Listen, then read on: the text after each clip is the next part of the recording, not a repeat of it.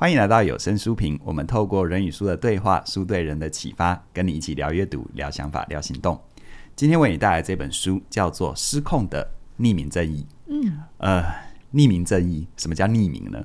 就是我们在网络上有很多的发表，好，那我们自己做 YouTube、做 Podcast，我们常会收到很多的留言。是，而这些留言、这些发表，它都有一个特性，叫做匿名性。啊，是你可能看到一个。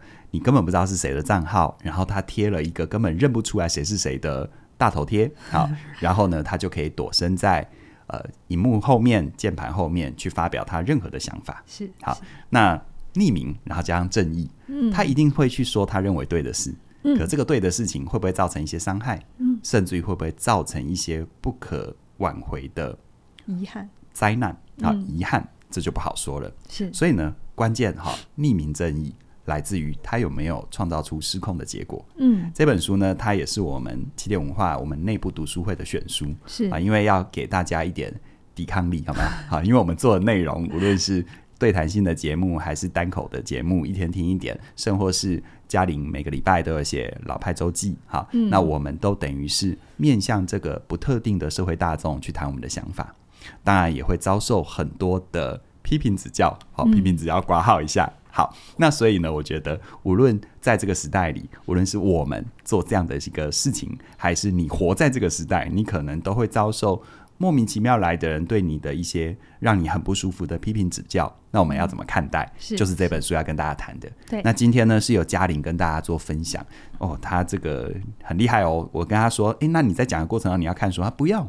一切了然于心，你看骄傲成这样，这是不是算是一种失控的匿名正义？我没有匿名，我是真人，我在我在真人在你旁边这样说，没有啦。其实这本书是嘉玲也是推荐给大家，也推荐给公司的同仁，因为他自己读完真的是觉得对我们面对这个世界很多观念是很有帮助。我觉得很有感，因为做节目这么多年嘛，几年了，五年应该有吧？啊五六年，如果不算。有声书评的话，只算一天听一点的话，是在二零一六年的年底，是啊，十二月十九号开始的。以前做有声书评还没那么有感嘛，因为大家留言还没有这么可以方便，就大家会听。我觉得那是一体两面来，因为以前有声书评也没人在听，就是越多人在听就，就就像那个九妹说的嘛，当你发现有那种不知道哪里来的黑粉，嗯，然后然后。然后骂你一些，我今天会讲黑粉，对，骂你莫须有的事情，你不要难过，你要先买一瓶酒，开酒来庆祝，因为表示你破圈了。这样 OK，好，我先在我开始分享这本书之前，我请大家想一想，你有在网络上留言过吗？嗯、然后你会针对什么样的状态留言，发表在你自己的这个。呃呃，就是你把它转贴回去你自己的这个版上也算哦，嗯、就是整件事情你并不是主角，可是你去发表你的言论，或是你把它转贴到这里你自己的版面上，然后写下你的评论，好，你会对什么有意见？然后你有想过你在做这件事情的时候，你有想过那个当事人会看到你的留言吗？哦。比如说，我们转发明星的八卦，对对，对八卦的相关人会不会看到？对，嗯，你有想过吗？然后，那你有想过他看到之后可能会有什么反应吗？嗯，我想大家在做那个转分享这个动作或者留言的时候，其实很多时候没有想这么多。嗯，我没有觉得大家是坏人，可是好像现在这整个网络的机制让我们很轻易的可以做完这些事，嗯，而我们就忘了我们在评论的这个对象，或者我们在。茶余饭后的那个当事人，他是个人，嗯，他跟你我一样，有开心，有不开心，有悲伤，可能也会难过，是、哦、是，是，我们可能会，可能在内心上面有可能会把它投射成某个状态，或者他已经不是个人，对你来讲，他是一个。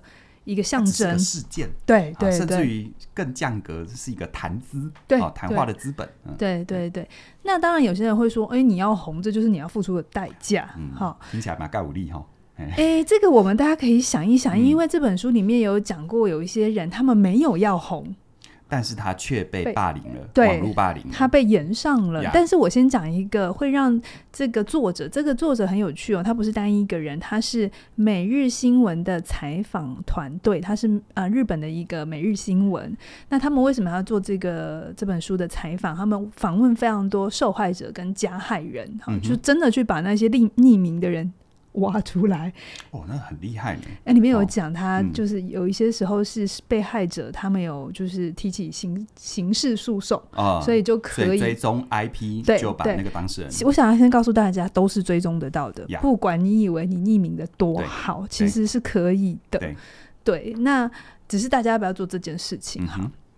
那为什么他们会想写这本书？是因为二零二零二零二零年发生了一件事情。那时候呢，Netflix 有一个实境节目叫做《双层公寓》。双层公寓就是以前的恋爱巴士的固定版，没有移动。公寓版啊，变公寓了。对，然后他们好像找了一群男女嘛，好，有男有女，然后就进去一个公寓里头，然后看他们怎么互相认识啊。然后其中一个女主角叫做木村花，她是女子摔跤进记的一个选手，选手，对对对，然后他才二十岁，然后就是他对于那个女主女子摔跤的热热爱是非常高的，他其实很想要透过这件事情做很多有公益的事情，所以他去上这个节目是想要让大家知道女子摔跤这个运动，这个运动，对，他想要推广这个运动。结果呢，就是在他们一起互动的过程里，就发生了一件事情，就是他的那个擂台的服装，因为你知道日本的那个竞技不只是打而已，他们那个外外面好不好看啊，每一集的服装，哎，也还蛮重要的哈、嗯嗯嗯。对，所以呢，我们可以家里如果还有 Z 频道。我记得以前小时候看那个家里的还化妆哎，长辈在看自己频道都在看那个日本的摔角，有没有？就是不管男生女生都都很有造型，对，很特别。然后他的那个擂台的那个衣服，他的一个呃出场的衣服就被洗到缩水了哦，好像是细节我已经忘了，反正就总之就有一些误会或有一些、嗯、呃失误。然后呢，那个节目上呢，就是他发生发现这件事很生气，很生气。然后他就去找那个当事人，理论是一个男生。然后他就只是出手剥掉了他的帽子，啊哈，剥掉他帽子。但他就是因为这盛怒之下嘛，然后然后那个这个这一集出去之后，哇，演上了，就所有人就批评他。你明明自己做错，他当然他也有错的部分啊，他可能就忘了收啊，或者他自己有失误的地方。是，可是因为那是他最心爱的衣服，所以战袍对不对？所以他当下确实是有一点愤怒，愤怒。然后因为实境节目又喜欢这种火花，因为他才好看嘛，对不对？有情绪嘛，对。然后确实也创造了情绪，因为所有人就被撩起来，觉得木村花你太过分了，是是是，然后就开始不断的攻击他。然后非常多的留言就说你去死啦，或者是你你根本没资格活，然后你以为你有多厉害，就是我们可以想象的恶毒的语言，对不对？就当我们觉得好网络的风向在往哪边吹的时候，哎，我们都可以想象那一个比较不利的那一边，他会遭受哪些攻击？对啊，其实大家只要看一些社会新闻、社会事件下面的留言，你大概就知道了。都会讲什么话？比如说最近我们刚刚要播出的前一天啊，呃，我们要录录制前一天就有一个、嗯、一个学生团体去吃饭的一些对争议，对，对他们去一个热炒店去庆功宴这样子。对，那这一次的风向是比较站在店家那边，嗯、然后学生就被。嗯，就我觉得两边都有一些小失误，但没有到不能解决。可是因为他就延上了，你知道吗？他就他就失控了。所以，那这一次呢，学生比较不利，所以你就会发现所有的攻击就是往学生这个 mark 这个标签。我我插话一下哈、嗯，就是说，其实整个攻击你会发现，其实就是讨论一个可能学生呃消费者的期待跟店家能供应的落差。他搞到最后骗的是什么？比如说骂世代的啦，现在年轻人都怎样、嗯？对对对。然后呢，还是搞到就是说啊，那个哈，那个你们那背后办这些活动的那个赞助商，你们这些银行哦，你都瞎了眼了。你们想看这些人以后到你的系统会怎样？就就对，你就觉得有必要吗？就是会失控，嗯、失控。对，那 你怎么突然词汇变很有限？你也很怕自己被炎上，因为我不想要站立场，哎，就是我们都不是当事人。那这种事情，我们日常生活里真的很多。嗯、你说，在我们受到委屈或觉得不公平的时候，嗯、我们会不会想要，哈、哦，我这网络上给你干嘛之类的？哈，你就自自己的正义被伸张，对，你就是你想要被你想要伸张正义、嗯，可是你用了一个舆论的。呃，工具，嗯，那到的东西到底怎么烧，火又会怎么烧？你其实并不知道，而且这件事情一出去之后，它就是它就会无法控制。那后来这一个，我先讲结论，木村花怎么？因为他就受不了这么庞大的这个舆论的压力，然后他最后很不幸的，他就自杀，嗯，然后轻生，嗯，然后他妈妈当然非常非常的难过，嗯、因为他妈妈其实单亲，然后他妈妈也是一个女子摔跤选手，所以他妈知道为什么这个木村花要去参加这个这个呃活动活动这个节目，嗯、然后后来在木村花的这个呃手机里，还有一些事后的。一些证据里才发现，后来才发现，其实制作人啊，本来是要木村花赏那个男生一巴掌，巴掌更严重，更严重。其实这整件事情就是被圈套，就是设下的一个反应。就木村花确实很生气，可是他没有想要这样，嗯，他没有想要对这个男生这么的不礼貌，嗯。他真的只是生气，嗯，可是因为制作人要求他要这么做，可是他做不到，因为他真的觉得打一巴掌太太严重太严重了。那为什么我们他说，那你就不要做这种任何反应啊？不好意思，他们在参加活动之前，他们要先签一个叫做切结的，呃，演员要要签一个切切结书，必须要听从制作人导演的话，否则就得赔偿。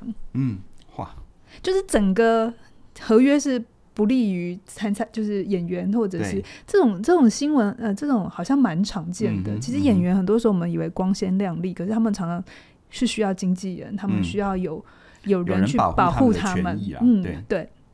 所以他那个时候木村花其实他是不敢不说，而且日本的那个文化啊，嗯、就很怕造成别人的麻烦，所以他勉强做了。然后他觉得他已经退而求其次，可是他。还是引起这么大的反应，而且他不能说，他不能去解释，怎么了，嗯、他就得一个人把这些痛苦扛下去、吞下去，嗯、然后最后他扛不住就 crash。对，那整件事情就是很遗憾，那这样的事情也没有停止，一直到现在，呃，还是有很多事件里头，我们看得见舆论在里面的功效已经大过于真正的司法，嗯、真正的这个对那。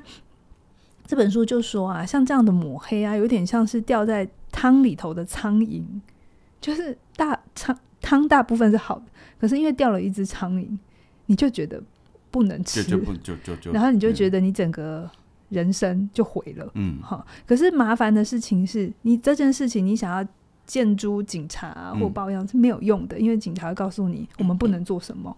然后那个里面他就有写说，警察看到血他就会行动。他就会身体暴力，他就会马上的去做一些制止。可是血同样都是血啊，一个是写意的写，一个是写下来的写下来的写，却不会。嗯、那这边他也有在讨论关于精神的暴力跟肢体暴力到底哪个严重？嗯、我们会觉得肢体暴力比较可怕吗？因为应该说肢体暴力比较具体，对，哦、就是身体。可是身体的伤会好，嗯、但心理的伤。我们却不容易看见他会不会好，嗯、而且甚至受伤了，别人还不觉得你受伤，嗯、但身体的伤害很明显嘛。嗯、对，精神暴力它其实是一个界定上模糊，然后它什么时候会造成后果也是模糊的。可是你会发现现，现就是从二十一世纪之后，我们的生命安全是安全性相对高的，嗯、我们的治安也好，或者我们的保护系统，包含比如说我们。我们到处都有监视器，对、嗯、对啊，说白了就是你现在真的要干嘛，你真的要想清楚，因为绝对会有你不知道角度的监视器拍到。是，可是，在精神安全上面，我们却没有相对应的去意识，嗯、它也其实是很重要的哈。对，那所以在这边，我们就先把故事讲到这边。我想，如果你有大部分的应该都知道了，如果你还没有太太年轻的话。木村花的事件在当年真的很很严重，嗯、而且后来这个节目就收播了，就就就是没有把它演完。那后来这些，比如说制作人各方面，他们也有没有没有得到惩罚？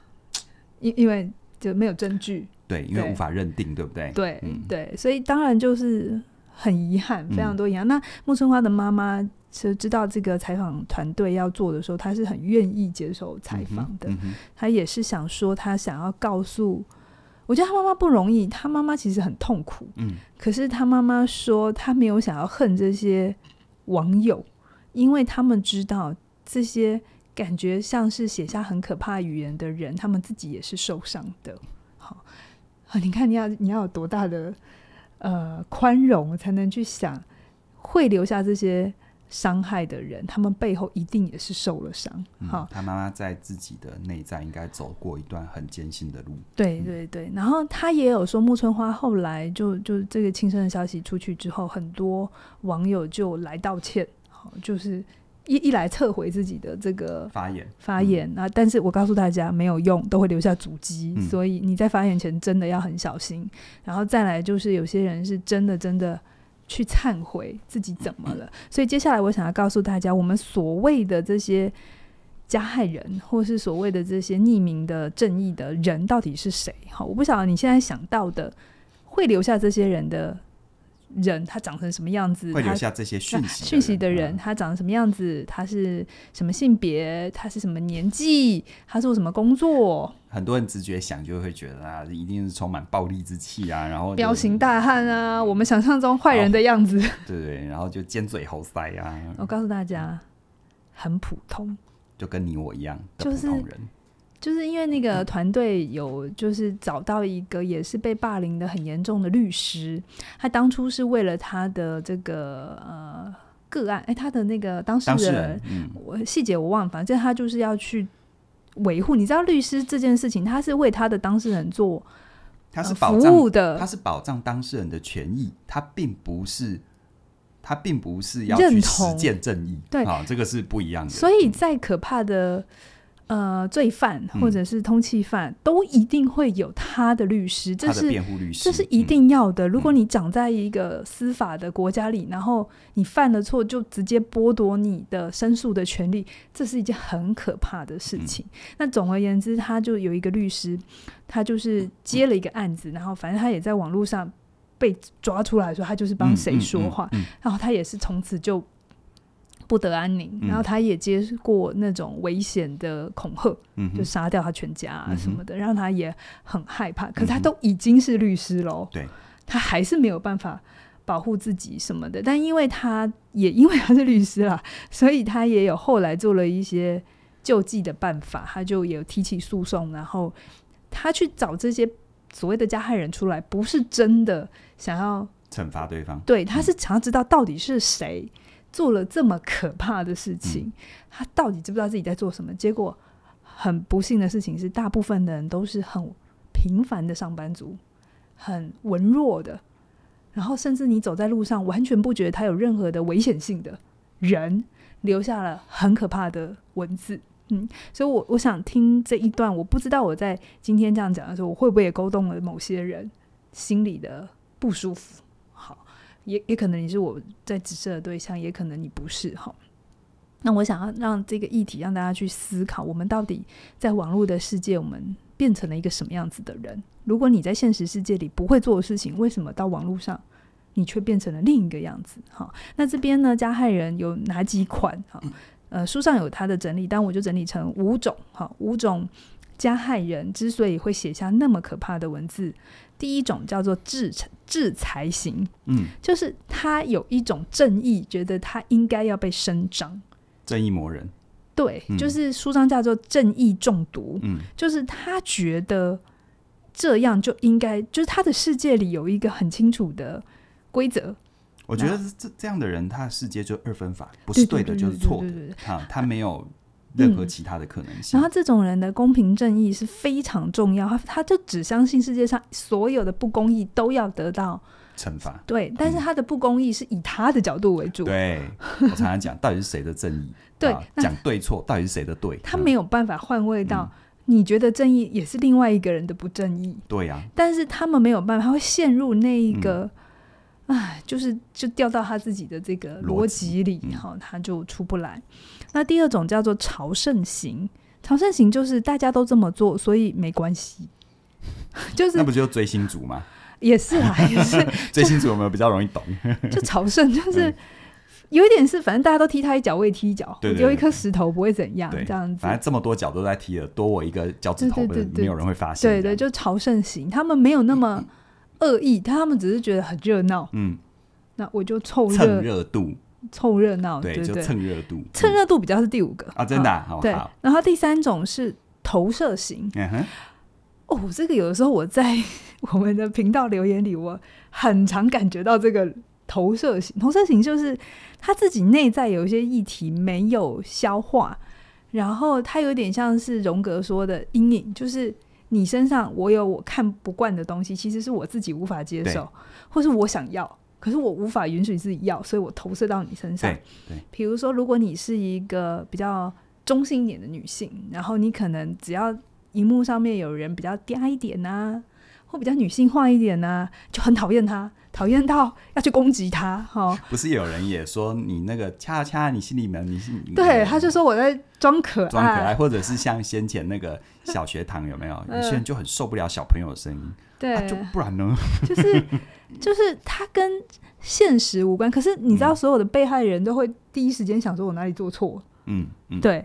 那但是如果那是投射过来的东西，很不好意思，你不管怎么做，就是会有人也会要投射东西给你，啊、因为你一定有你的特质，比如说你就是黑的，那他如果 他如果很喜欢黑的，就很喜欢你，但如果而且要小心那个喜欢也不一定为真啊。到底谁定义的黑呢？好，对不对？我跟那个不同血统的人比较起来，我是白的，对不对？小麦色，好的。但是如果有些人他就喜欢斯文、白白净净的，他才觉得这个才叫。好，那他就会也可以黑黑亮亮啊，接不下去。总之就会有人看不惯、嗯、哦，那这就是投射型。那有的时候我们在有钱人身上很容易，他们也会被投射嘛。对，因为那个是很深的关于钱的纠结，那我处理不了，我直接投给你。嗯嗯、所以很多有些人就他动辄得咎了哈。然后再来第四种叫做发泄型，发泄型就是他自己生命过得很痛苦，他没有任何原因，他只是想要找一个人发泄，然后刚好他滑到你的版面，然后他就说，嗯、但他的那些话跟你无关。嗯、比如说，他里面有讲到一个少年，他因为家庭的问题，反正他是被退学的，然后他在人际上也有很多的。困难啊，反正学校也不见容于他，反正他就到最后变成去网咖，嗯、然后就每天泡在那边，哈，就是一直去留这些很负面的东西。我猜我们的这个分享里面，下面有一些留言，那种突然你也不知道他从哪里来，然后突然断章取义留一些怪话的，我觉得好多都是这样的。嗯嗯，嗯就是他，你你会觉得他留的那个跟你说的根本是两回事，两回事，或者。你有听我讲吗？你对你怎么会留这个？这其实比较好理解，因为那种你会感觉断裂很大。嗯、但我觉得第五种是，我觉得很危险、很小心。有的时候我在看的时候，我都会提醒自己，我是在干嘛？嗯、哼比如说第五个加害人就是要获得认同。就有些人，他其实在，在呃现实生活里，他不是一个这么容易被别人注意到的人。嗯。可是如果他在网络上文章写的还不错。或表达能力还不错，那他可能就会发表了一些一些想法。他刚好如果刚好在风口上，嗯、然后他又顺风的那一边，嗯嗯、他就会得到很多人的簇拥。好，大家就会说你说的好棒哦，然后我很认同你，对我也这么想。那那会让人感觉到感觉很好，就是自我感觉就会变得很良好。所以就是他他在真实世界是小透明。但他突然到网络世界被看见，会有很多成就感。他会加成上去哦，嗯、就会变成他也变成某一个一个领域的 K 意意见领袖。对，啊、然后你会发现 KPI KOL，你会发现有些议题发生的时候，嗯、很多人会急着出来说话。对对对对。那我我没有我没有资格去说他到底是什么是什么用心，可是。我我自己会很小心。我现在是在取得认同、取得声量、取得存在感，嗯、还是我真的真的对这件事情我有想讲的东西？嗯、我觉得它不好区分，也不能说哦，别人做这件事他就怎，他等于怎样？因为网络的世界它本身就有一个特性，就是它是相对自由的，相对没有那么多阶层，相对了哈。对，所以这五种呢，其实如果你曾经受过网络霸凌的伤害，我想要提供给你。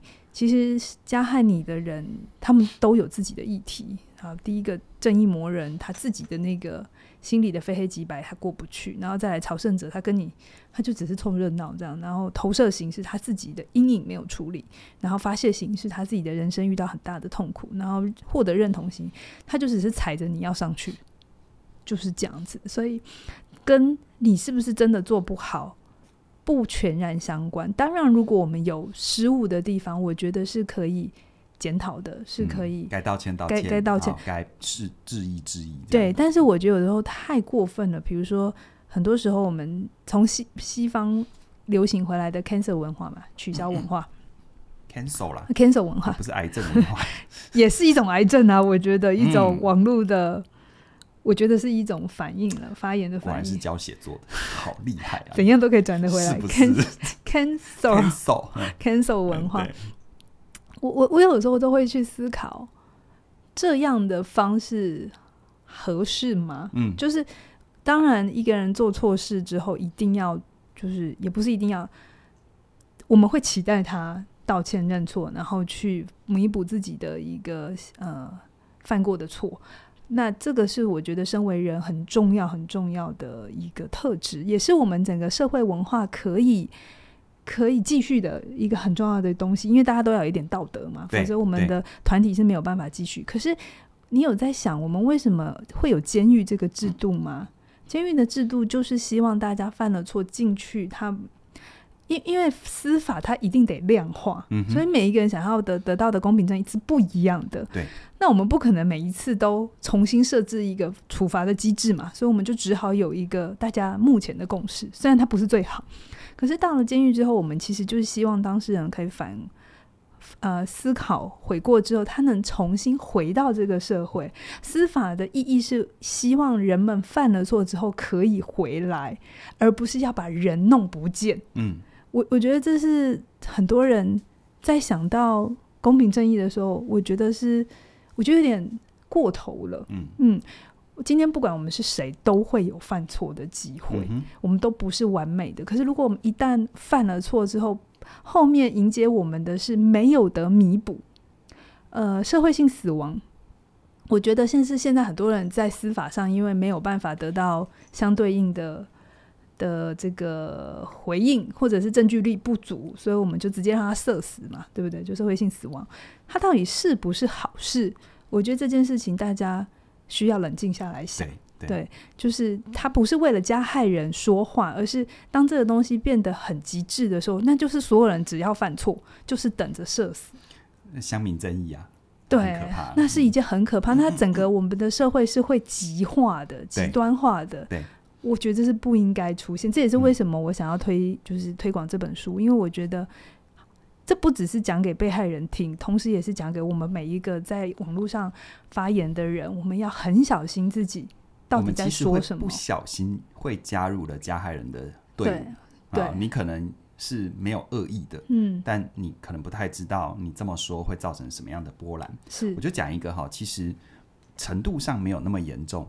但是呢，大家可以仔细玩味一下，就像我们因为都做知识性的内容哦，然后我们有各种不同的节目，我有时候哈就会发现一些留言很有意思，嗯，他表面上是在称赞，有没有？比如说、嗯、哇，嘉玲老师，我觉得我听你的节目好有收获，好有帮助哦，到这也是称赞嘛，对不对？嗯，嗯，嗯。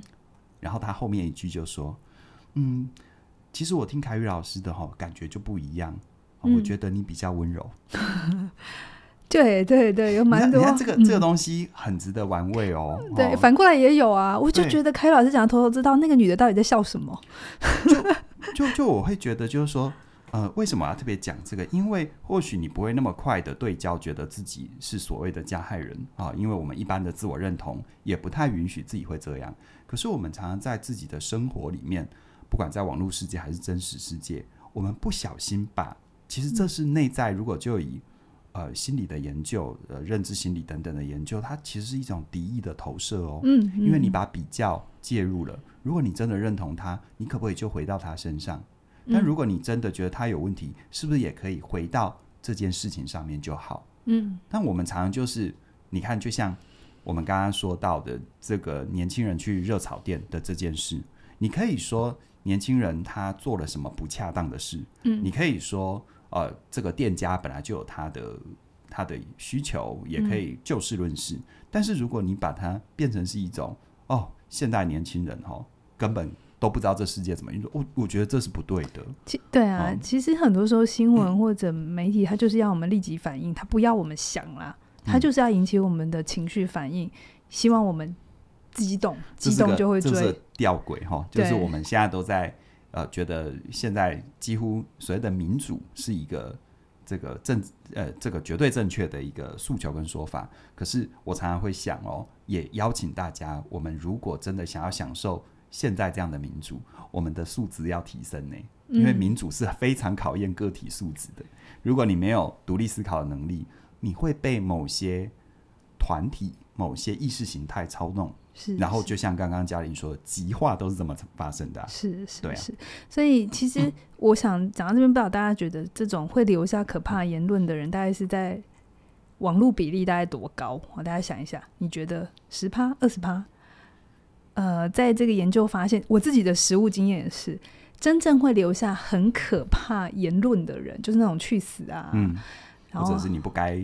活在这个世界上啊，就是真的已经到了威胁恐吓的地步的这种人，其实只有一趴到三趴，非常的少。在人口比，其实也某种符合我们的人格比例。对，对，但一趴到三趴，就一百个里面会有一个到两，其实也蛮多的。当他乘以万的时候，对啊，你把母数放大，所以他就说，其实他是、嗯、呃是少数，可是破坏力十足。嗯、对。对，因为当它发生的时候，对被害者而言，它就是全部。对，那个声音是非常非常大的，然后他会忘记了，其实有百分之九十七的人不一定这么想。对。可是因为那个他的母数是大的嘛，对，所以乘上十万、百万的时候，他可能就是一两万呢。最主要是百分之九十七的人，他不会没事跟你留言正能量的东西啊。对、啊、对，所以我觉得这就是一个人性的展现。嗯、那想想跟大家讲，如果有一天你真的不小心遇到这种状况，请你告诉自己，这不是全部，对、哦，这真的不是全部。但是我们很多时候会以为它是，然后我们就一直掉进那个自责跟痛苦的漩涡。对。对，然后我想要再补充一个是，呃，我其实觉得是整个网络的平台他者的这个存在，嗯，造成了这个激化的现象，就是。是整个呃，没那个版面的设计也好，或者是很多的，你会知道别人的反应、自己的反应，就是很多。无论你在发发文的时候是你一个人还是怎样，可是你只要丢出去，你就知道这是很多人在看。是。那我想告诉大家一个我自己亲身的呃例子，然后我想觉得这真的是有差别。比如说，如果同样的像我们一个呃有声书评好了，在 YouTube PO 出去，大概就是一两万的。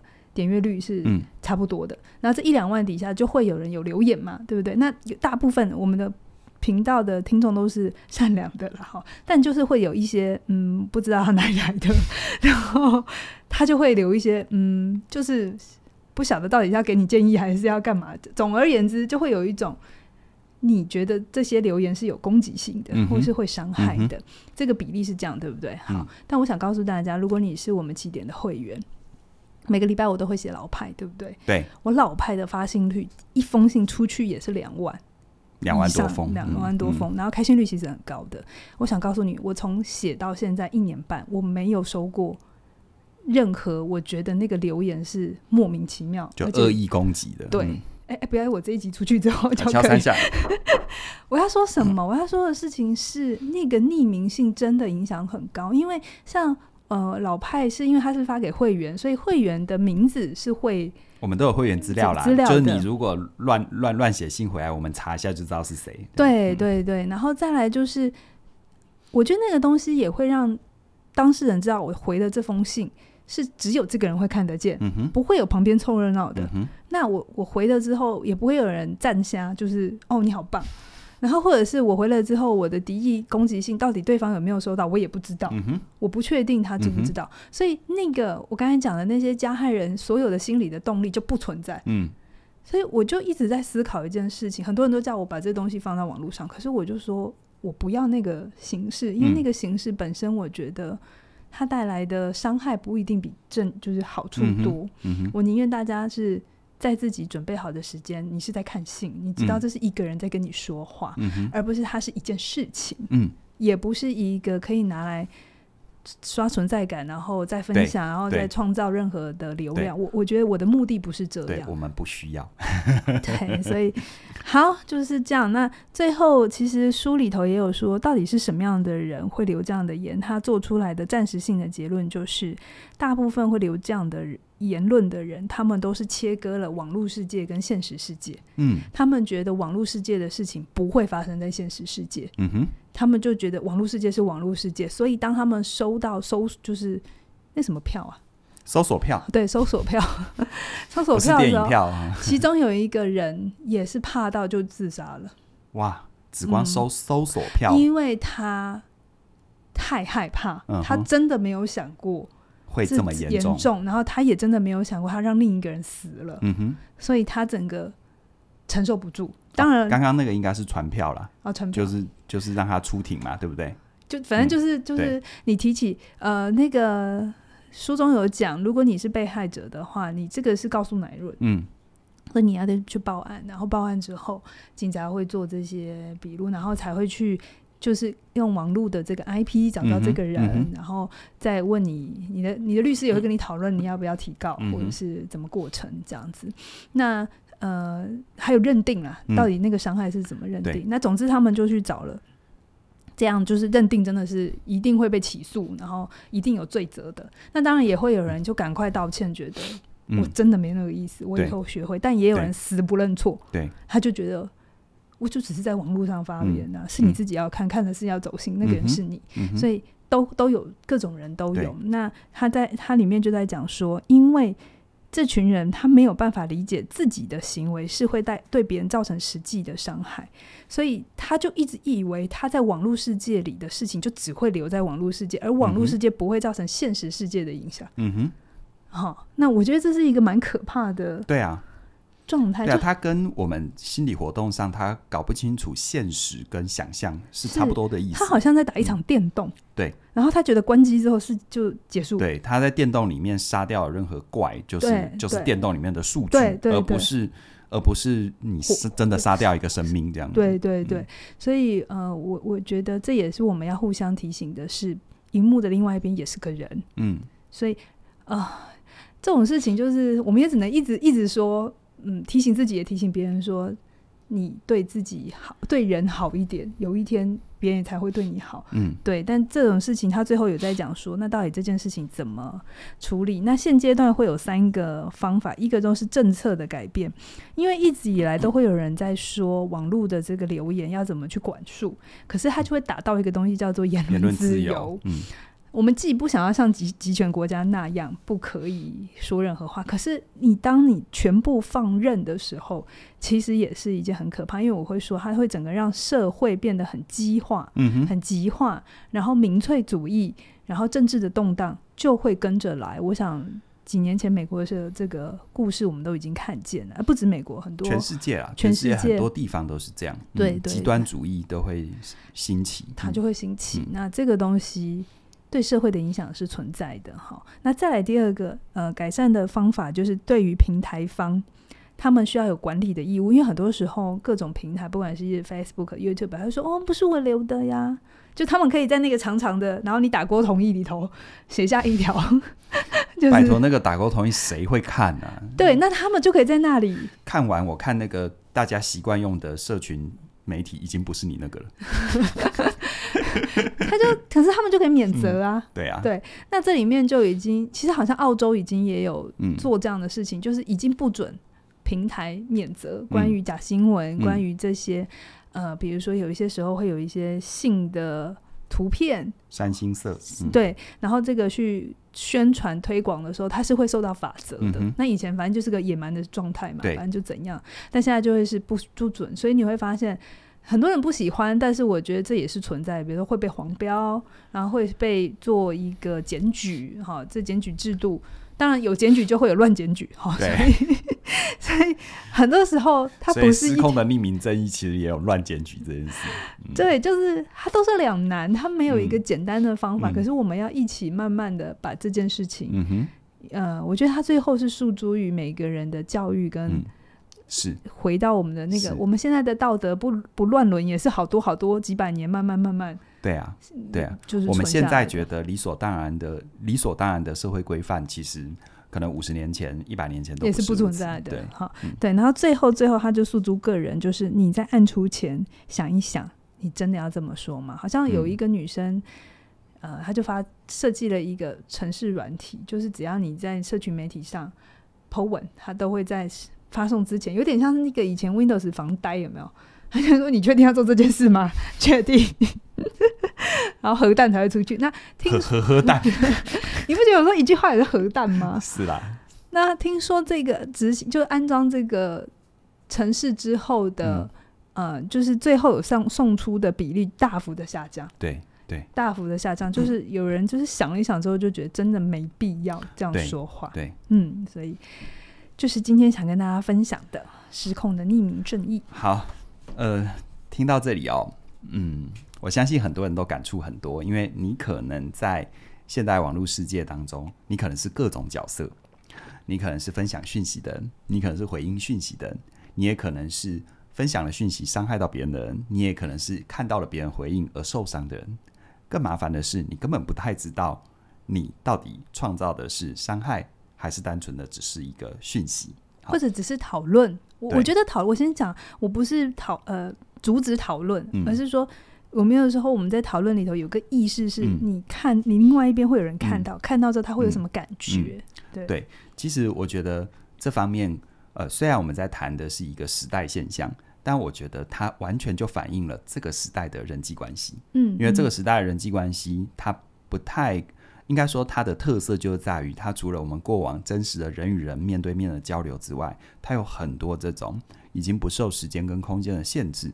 它虽然不长在你的真实生活里，但是它在你的心里跟真实的人际关系，有时候影响力甚至于有过之而不及，嗯、而无不及。嗯，所以我们都可能在这个结构里面是任何的角色。